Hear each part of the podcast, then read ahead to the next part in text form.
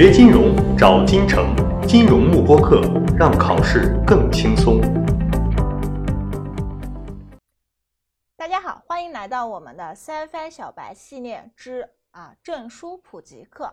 那么今天我要和大家聊的一个话题就是 CFI 缺考的一个后果是什么啊？大家不用太担心。我们 CFI 的一个缺考，并不影响你下一次报名考试，也不影响你申请一个持证人。但是我个人建议大家不要去缺考，因为毕竟考试的一个费用还是比较昂贵的。同时，大家可以感感受一下考试真实的一个题目的一个难度。那么，有的同学可能问啊，那么既然不能够缺考的话，那么我能不能申请一个缓考呀？其实是。满足一些特殊的一个因素的话，是可以申请一个缓考的。一共有四个特殊的一个因素是可以申请缓考的。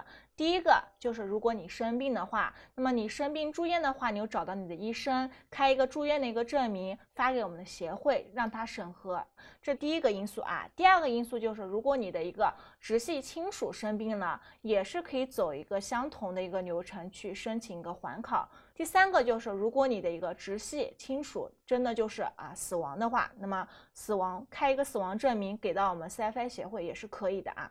第四个因素就是关于一些不不可抗的一些因素，比方来说自然灾害呀、地震、海啸等等。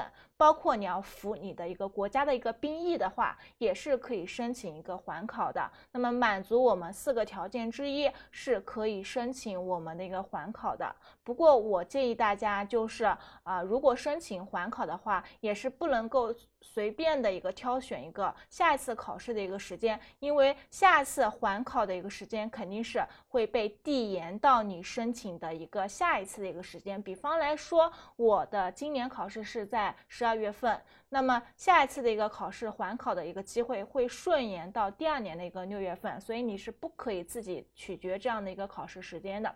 好，我们今天的一个话题聊到这里，谢谢大家。锁定金城教育，成就金融梦想。更多备考知识，请关注金融幕播课。